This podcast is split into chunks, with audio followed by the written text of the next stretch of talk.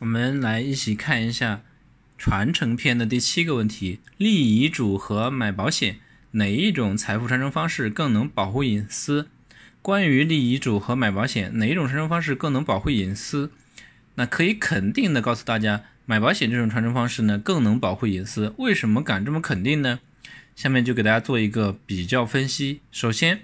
立遗嘱这种传承方式，隐私保护性较差。在办理遗嘱继承时，遗嘱当中列明的所有财产类型，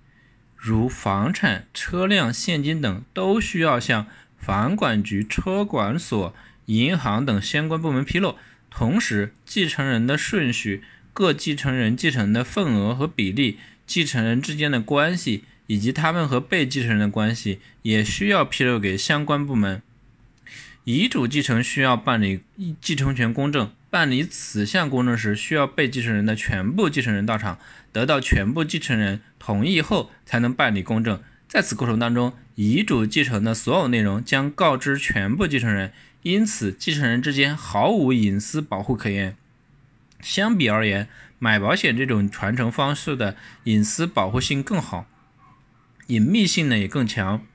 一般家庭购买保险后，不会将保险合同对外公开，不像房产。车辆等信息一样，人人皆知。通知只有保险合同当事人、投保人和被保险人，往往也会告知受益人，知道保单的具体内容。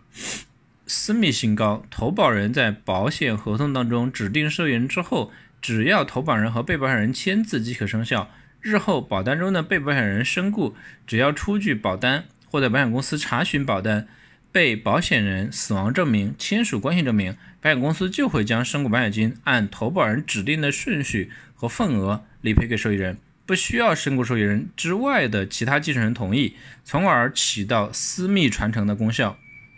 保密性好，父母投保后一般将子女列为身故受益人，父母健在时不用告诉子女具体的保单额度，只需告诉子女有这张保单就行了。这样，父母可以借助保单对子女。私密传承的优势，健在时候呢，健在时向子女保密，防止子女失去进步的动力。他们去世后呢，子女作为受益人，仍可以从保险公司领取高额的身故保险金。由此可见，在保证参与人员的隐私和财富传承计划的保密性方面，买保险这种传承方式呢，有得天独厚的优势。我们来看一下法律条文，在办理继承公证的指导意见，第三条。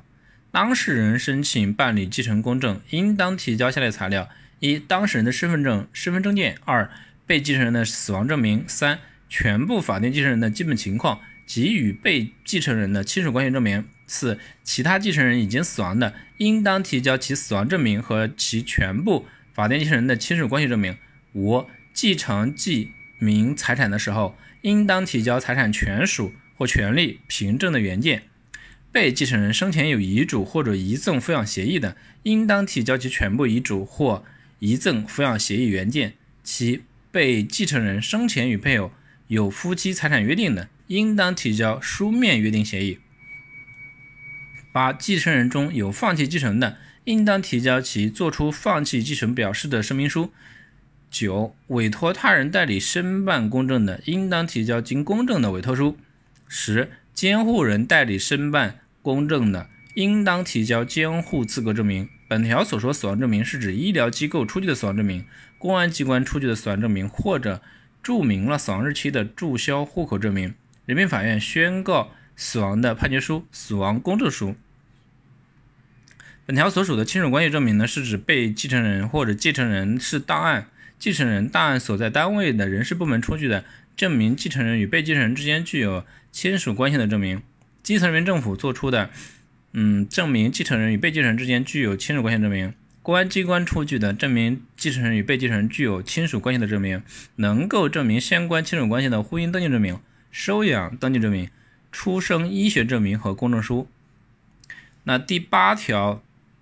公证机关办理继承公证，应当询问当事人并制作询问笔录。询问笔录除需要按照公证程序规则的规定。应当载明的内容外，还应当载明下列内容：一、被继承人死亡的时间、地点、原因；二、被继承人生前单位、地址、婚姻状况；三、申请继承的遗产的来源、取得时间、权属及基本状况。四、被继承人全部法定继承人，包括尽了主要赡养义务的丧偶儿媳或者女婿的姓名、性别、与被继承人的亲属关系、工作单位、住址、法定继承人已经死亡的，应当载明死亡的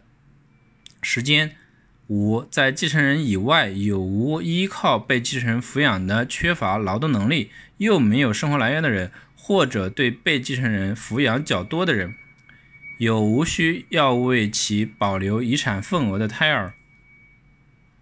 六，被继承人生前有无遗嘱或者遗遗赠抚养协议，有几份？七，继承人当中有无表示放弃继承的？继承法第二十三条，继承开始后，知道被继承人死亡的继承人，应当及时通知其他继承人和